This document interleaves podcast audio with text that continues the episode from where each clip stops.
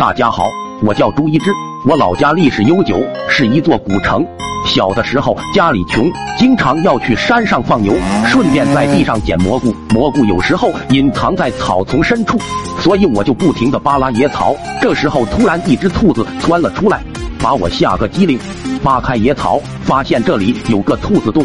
当时我就想，能抓一只兔子多好，也能和小伙伴炫耀。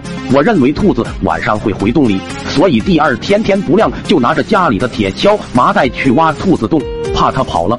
到了就赶紧拿锄头往兔子洞里挖。前一天刚下过雨，土也松，挖得快，不一会就挖到了一米多深。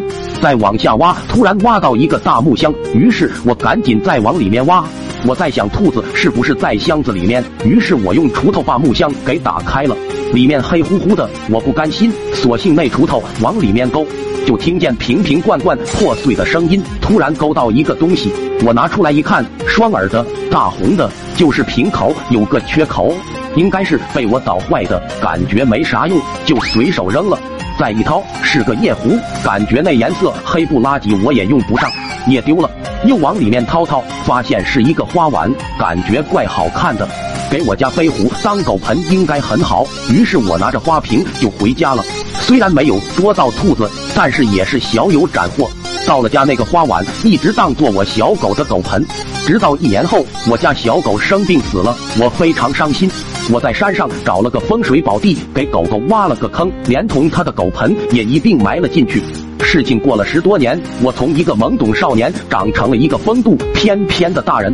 虽然长得帅，但是靠脸结不了婚。女友父母要我给二十万的彩礼，如果没有钱就没有办法结婚。那段时间真是煎熬，我每时每刻都在想办法赚钱。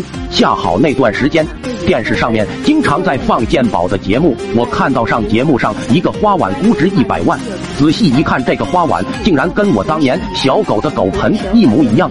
于是当天晚上，我连夜去山上把花碗挖了出来，走的时候还给小狗磕了好几个头。第二天带上花碗，坐上了去北京的火车。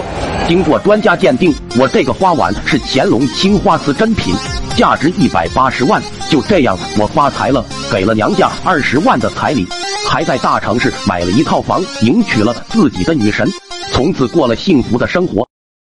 抖音。